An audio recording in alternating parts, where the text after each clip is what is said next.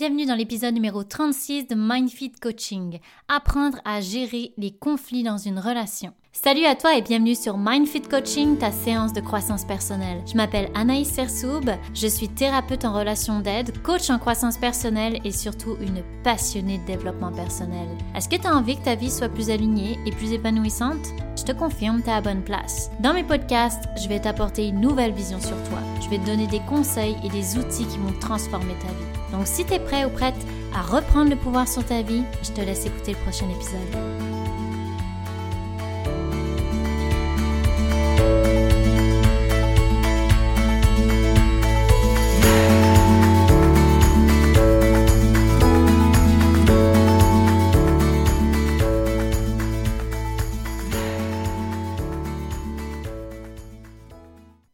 J'espère que tu vas bien. Aujourd'hui, moi je vais super bien, je suis contente de te retrouver dans un nouvel épisode.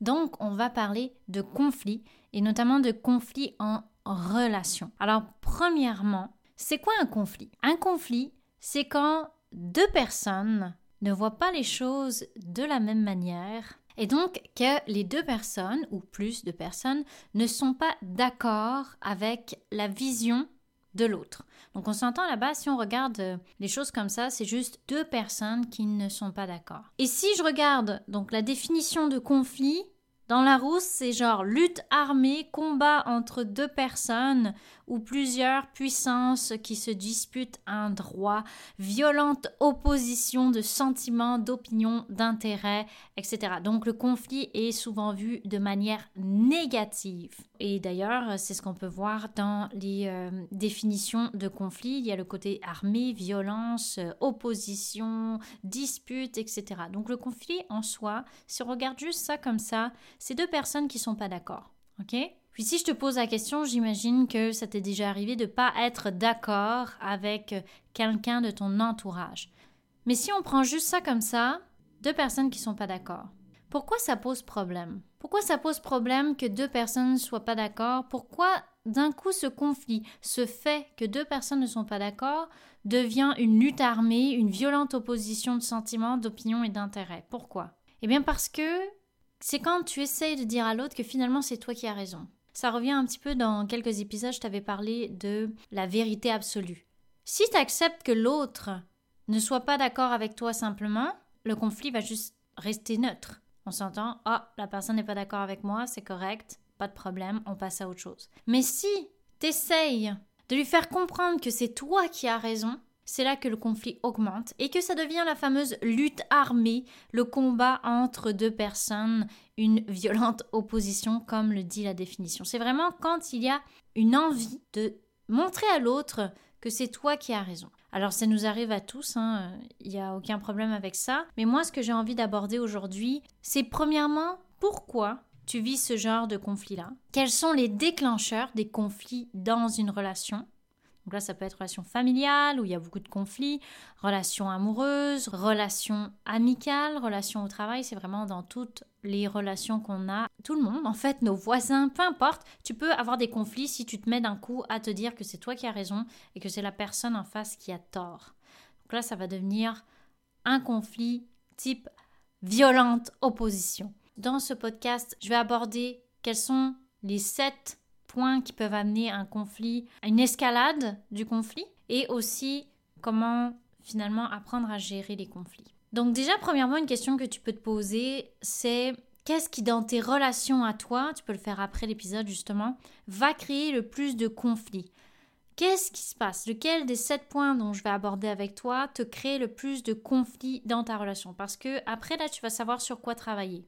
Tu vas dire, ok, par exemple, ah, c'est le point numéro 1 qui revient le plus souvent dans telle relation, mais c'est ça que j'ai besoin de travailler pour gérer les conflits. Donc gérer les conflits, je vais nuancer. Ça ne veut pas dire que tu auras plus de conflits dans tes relations. Alors là, parce que sinon, ça serait vraiment, euh, tu rêves en couleur.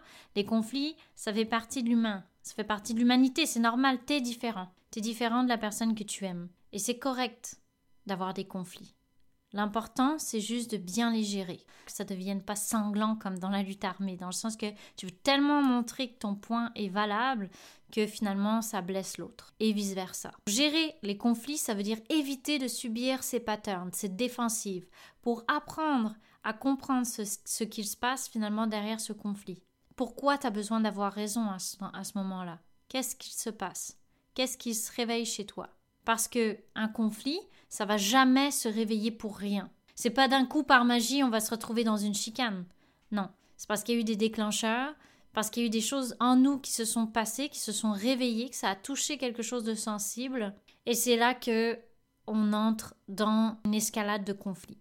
Et si tu prends l'habitude d'attendre que ça passe, sans aller régler la vraie cause de ton conflit, eh bien ça va revenir encore et encore et encore et sous différentes formes, différents prétextes, mais dans le fond, ton conflit sera toujours présent. Je te donne un exemple. Si tu as l'impression d'en avoir trop sur tes épaules en ce moment, que tu aimerais de l'aide et que finalement ben, il y a plusieurs conflits par rapport à ça. Tu as un conflit parce que ton conjoint ou ta conjointe n'a pas fait la vaisselle. Tu as un conflit parce que ta fille, elle n'a pas ramassé ses choses par terre. Tu vois, il y a plein de petits conflits différents qui vont arriver, des micro-conflits, mais qui vont avoir comme base, comme point commun, le fait que tu as besoin d'aide et que tu as l'impression que tu en as trop sur tes épaules en ce moment. Parfois, c'est oui de régler tes micro-conflits, mais c'est aussi de comprendre pourquoi je ressens ça. C'est quoi finalement la base de ces conflits? Est-ce qu'il y a un point commun entre tous ces conflits? Comme ça, tu vas vraiment comprendre, ok, mais en fait, je suis en conflit avec les gens que j'aime parce que j'ai besoin d'aide. Passons au premier déclencheur de conflit. Les attentes. Ah, les fameuses attentes. Les attentes, c'est quoi? C'est comme j'avais expliqué finalement dans un de mes podcasts sur les besoins. Tu vas laisser traîner ton livre sur la Floride et tu attends que ton conjoint ou ta conjointe te dise J'ai vu le livre sur la table basse et, je pense que tu veux que je t'emmène en Floride, c'est bien ça? Non, ça c'est encore une fois rêver en couleur. Les attentes, c'est te dire si moi je fais ça, forcément l'autre personne va faire la même chose. Si moi, par exemple, je donne de l'amour en m'intéressant aux gens que j'aime, en posant des questions, en allant chercher des nouvelles, j'ai l'attente que les autres fassent pareil pour moi. Puis là, tu oublies que l'autre est différent de toi. Puis là, ça va créer des conflits parce que tu vas expliquer que c'est comme ça qu'on aime quelqu'un, tu comprends? C'est en prenant des nouvelles, c'est en écrivant à la personne qu'on aime. Donc là, les attentes. Les attentes, par exemple, euh, j'aurais aimé que mon conjoint fasse la vaisselle, justement, mais je lui ai pas dit. Donc finalement, je me suis créé une attente. Ok, je vais rentrer du travail, la vaisselle va être faite, puis quand je rentre, la vaisselle n'est pas faite, qu'est-ce que ça crée de la déception? Tu vas te sentir déçu d'une attente que tu t'étais créée alors que tu n'en as même pas parlé. Tu vas acheter un cadeau, tu vas avoir l'attente de sa réaction. Puis si la personne ne réagit pas comme tu le voudrais, tu vas être déçu alors que tu lui as peut-être même pas demandé si ça lui ferait plaisir. Donc les attentes, c'est vraiment un piège à éviter parce que à force d'être dans les attentes et dans la déception, ça va créer de la frustration, la frustration va créer des conflits. Quelque chose d'autre qui rejoint les interprétations. Donc les interprétations, c'est quoi? C'est finalement pareil, voir qu'une personne ne t'écrit pas, ne prend pas de tes nouvelles, tu interprètes que ça veut dire qu'elle ne t'aime pas. Donc c'est vraiment un peu dans le même style que les attentes, ça se rejoint beaucoup les deux, mais c'est un peu différent. Parce que l'interprétation, c'est vraiment, tu prends un fait, il se passe une action, une situation, puis tu vas la déformer par rapport à ce que tu as déjà vécu dans le passé, par rapport à comment toi tu ferais à sa place. Et donc, ça va faire que ton interprétation pourrait t'amener des conflits. Si par exemple, moi j'interprète que mon mari, quand il m'écrit pas la journée, ça veut dire qu'il m'aime pas parce que moi je le fais. Bah, quand il va rentrer le soir du travail, je vais dire bah, Tu m'as pas écrit parce que tu m'aimes pas. Donc là, ça va créer du conflit parce que je vais être en attaque. les interprétations, toujours validées. Toujours validées avec la personne Ok, j'interprète ça. Est-ce que c'est vraiment ça qu'il se passe? Si la personne ne t'a rien dit, si la personne ne t'a pas dit Oui, c'est vrai, tu m'intéresses pas, bah, tu l'interprètes. La seule manière de savoir quelque chose, c'est que la personne te le dise. Sinon, le reste, c'est ton interprétation. Parce que ton cerveau, vu qu'il manque d'informations, il va aller combler les blancs. Les interprétations peuvent être une cause de conflit. Troisième point, bien évidemment, les besoins. Si tu n'as pas conscience de tes besoins, je t'invite vraiment à écouter l'épisode que j'ai fait sur les besoins d'ailleurs. Si tu n'en as pas conscience, si tu les écoutes pas, si tu les nommes pas, ça va créer quoi? Pareil, de la frustration et des conflits. Je te le répète encore une fois, tout ce qu'on fait, on le fait avec un besoin en arrière. tout ce qu'on fait vient nourrir quelque chose chez toi. Donc pose-toi la question, quand tu vis de la frustration, quand tu es dans un conflit, c'est quoi ce dont j'ai besoin pour pouvoir le verbaliser ou pour pouvoir t'en occuper? Quatrième point, l'incompréhension. Alors là, dans l'incompréhension, j'ai envie de te parler encore de Colette Portelance parce que tu sais, j'aime bien Colette Portelance.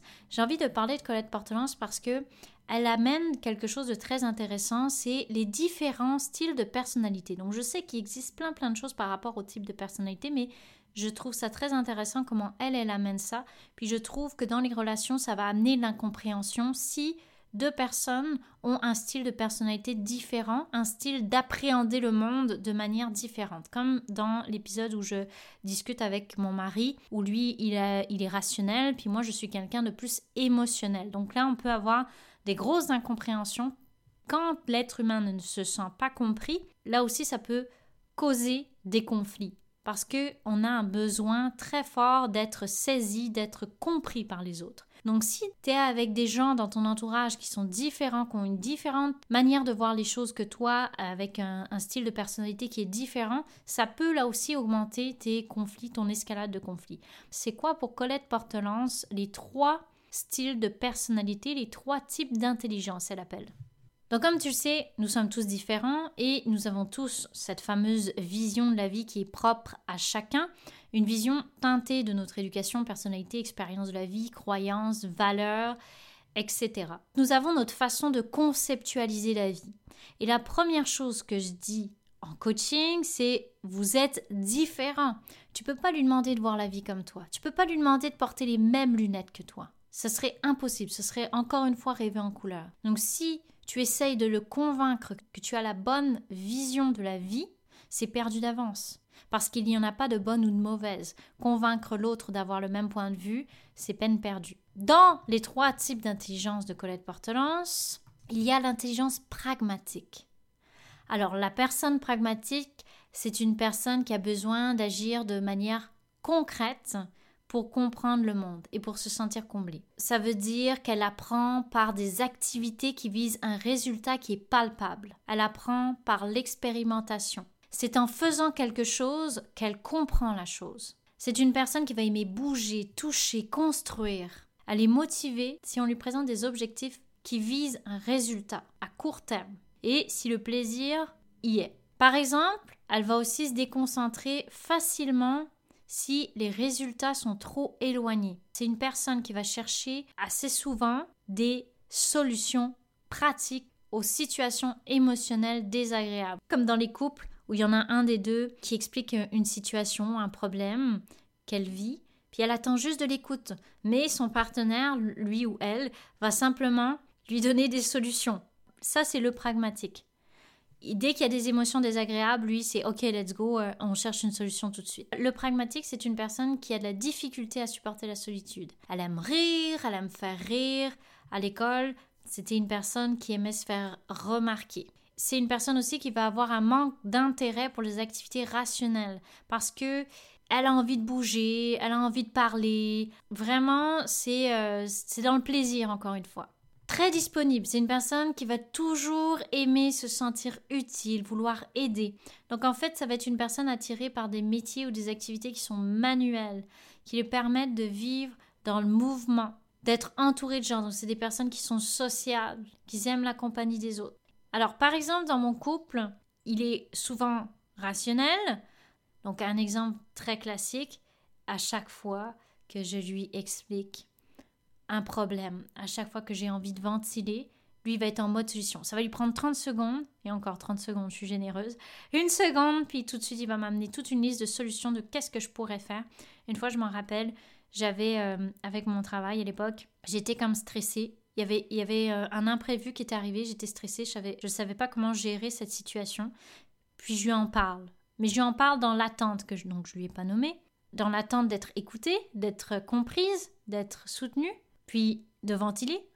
Et lui, finalement, ce qu'il fait, c'est qu'il m'a sorti une liste complète de solutions que je pourrais faire. Ah bah, tu peux prendre la voiture, tu peux aller au travail là-bas. Finalement, tu peux utiliser ton téléphone, tu peux. Euh, ça m'a fâché parce que c'était pas mon, mon besoin. Mais lui, il voit que je suis pas bien, il se dit ben non, pourquoi elle reste dans cette situation? Pourquoi, pourquoi elle continue à être pas bien alors qu'il y a des solutions?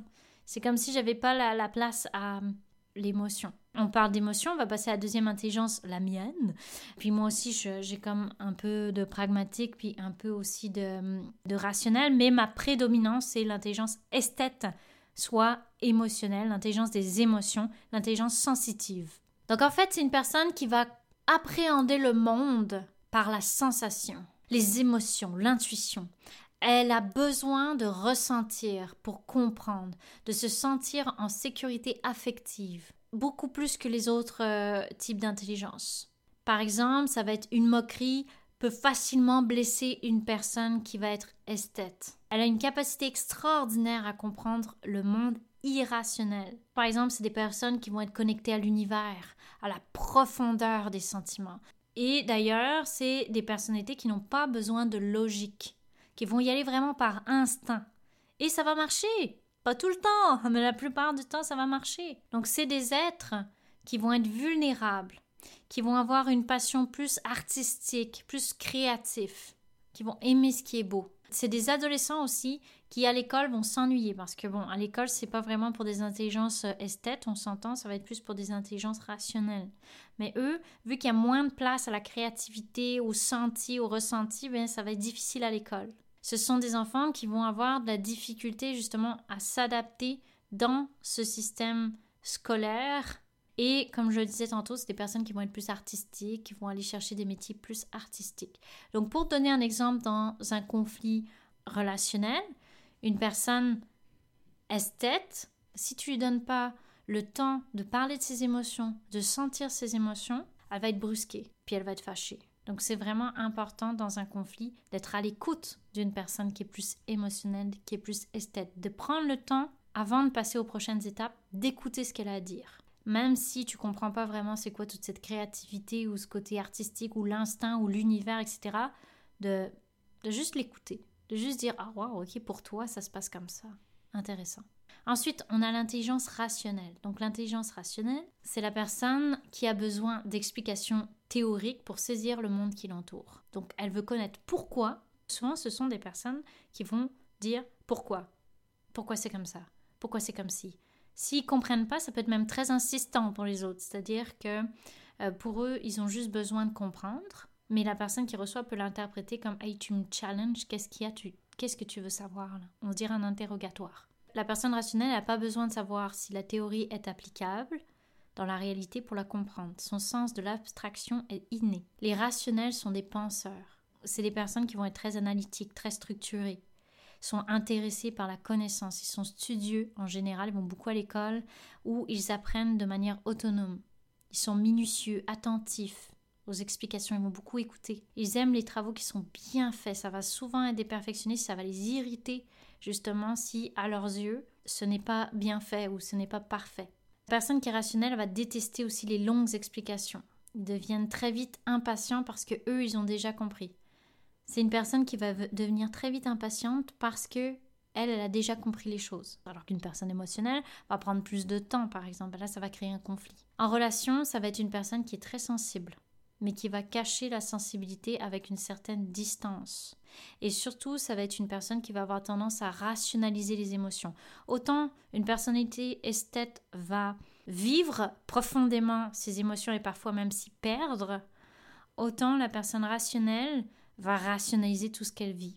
Et contrairement au pragmatique, euh, c'est une personne qui va moins aimer travailler en équipe. Ça va être des personnes qui vont préférer être dans l'analyse, d'être seule, dans la logique. C'est des personnes qui sont douées dans les sciences. Un petit exemple aussi pour montrer euh, comment ça fonctionne dans un couple. Avec mon conjoint, on essaye de monter euh, un meuble Ikea, le classique. Donc dans le meuble Ikea, lui, il va analyser, donc il va lire le guide, la notice du meuble, du début à la fin. Il va prendre des pots différents, il va mettre ses, les vis pour les trier correctement. Il va lire chaque étape pour bien comprendre qu'est-ce qui va se passer et après on va monter le meuble. Moi, d'une personne esthète, voire pragmatique, là moi je veux que ça aille vite. Genre, j'ai pas, j'ai pas envie de lire le, truc au complet, je veux y aller à l'instant, justement. Je me dis, ok, mais non, c'est comme ça que ça marche, on met le meuble. Parce que moi, j'apprends aussi, dans le pragmatique, d'ailleurs, il fait ça, j'apprends de, en, faisant les choses. Donc, si je le fais, je vais apprendre plus rapidement que de mettre des vis euh, dans les pots, etc. Donc là, ça peut créer aussi, encore une fois, des conflits. Le fameux Ikea qui crée des conflits. Donc c'est d'apprendre à, à, me dire, ah, mais lui, c'est important, lui, c'est comme ça qu'il a, c'est comme ça qu'il fait de son côté. Comment on peut faire pour que ça réponde à son besoin et au, au mien? Ça, après, on s'en discute. Mais si je je comprends pas que pour lui c'est important, c'est sa manière de, de comprendre ou d'apprendre, d'appréhender la vie, bah, ça va me mettre en opposition à lui. C'est ce qui m'amène un petit peu au point 4 que, je t'expliquais, c'est l'incompréhension. Si je connais pas sa manière ou s'il me l'explique pas, sa manière de, faire, sa manière de comprendre les choses qu'il aime, ben ça va créer de l'incompréhension. C'est un petit peu comme quand je parlais aussi des langages de l'amour. On est différent, c'est la base. Si tu veux faire une bonne gestion de conflit, il faut que tu comprennes que tu es différent de l'autre. Le cinquième point, les non-dits. Donc les non-dits, ça j'en ai déjà parlé aussi euh, dans l'épisode Qu'est-ce qui peut détruire une relation? Si tu refoules ce que tu ressens, si tu ne parles pas de tes besoins, si tu restes dans les attentes, si euh, tu t'isoles, tu te coupes de la relation, tout ça, ça va augmenter à un moment donné. Ton bouchon, il va sauter et puis ça va créer des grands conflits. Le sixième point, c'est l'ego, l'envie d'avoir raison. Par exemple, tu es en dispute, puis là, tu veux, tu sais même plus pourquoi vous vous disputez, mais tu as envie d'avoir raison, tu as envie d'avoir le dernier mot. Bah, ça, c'est sûr que ça va faire une escalade de conflits. La septième, c'est les peurs. Si tes peurs te guident, tes peurs, tes insécurités, la peur de perdre la personne, la peur de t'engager, de la réaction de l'autre, etc., toutes les peurs vont à un moment donné créer des conflits. Si tu as la peur que la personne te trompe et que tu t'en occupes pas, tu la conscientises pas, à un moment donné, ça va créer des conflits parce que tu vas lui en vouloir avant même qu'il se soit passé quelque chose. Les attentes, les interprétations, les besoins, l'incompréhension, les non-dits, l'ego et les peurs, c'est vraiment des choses importantes à prendre conscience pour faire une bonne gestion de conflit, pour éviter en fait d'arriver au chaos, éviter d'être en réaction, d'être plutôt proactif. Comment on gère un conflit? Premièrement, prendre conscience des sept points que je t'ai nommés, prendre conscience aussi de ton type de personnalité et de celui des gens qui t'entourent pour finalement pouvoir comprendre l'autre. L'objectif, c'est quand tu vois qu'il y a un conflit qui monte, c'est d'apprendre à te regarder, de faire une introspection et de dire, OK, qu'est-ce qu'il se passe? C'est quoi le besoin? Est-ce que j'ai des attentes? Est-ce que j'ai des interprétations? Est-ce que je ne l'ai pas compris? Et de te mettre à la place de l'autre. De dire, OK, toi, comment tu vois ça? C'est quoi que toi, tu as besoin de ton côté? Parce que souvent, quand on est en conflit, on va être tourné vers soi, parce qu'on souffre. On va regarder qu'est-ce qui se passe pour nous, mais on va oublier que l'autre en face, elle vit quelque chose elle aussi. Donc, je t'encourage à prendre conscience des sept points à t'en occuper, à éviter d'être dans ces sept points-là, éviter des, gros conflits. Et quand tu vois quand même le conflit arrive, ben, à un moment donné, ça va être de prendre un pas de recul et de te mettre à la place de l'autre pour pouvoir comprendre c'est comment comment lui voit les choses, comment elle elle voit les choses. Donc voilà, J'espère que cet épisode t'a plu. J'espère que tu vas pouvoir mettre en pratique la gestion de tes conflits et peut-être aussi que tu t'es reconnu dans les différents types d'intelligence. N'hésite pas à me le partager. C'est quoi ton type d'intelligence? Puis les gens qui t'entourent, là où tu avais le plus de conflits, est-ce que ça vient aussi d'un type d'intelligence qui est différent? Alors, si ce n'est pas encore fait, n'hésite pas à rejoindre ma page Instagram Anaïs Cerceau pour avoir encore plus de contenu et aussi tu vas pouvoir me partager qu'est-ce que tu penses de cet épisode de la gestion de conflits. En attendant, prends soin de toi et on se reparle.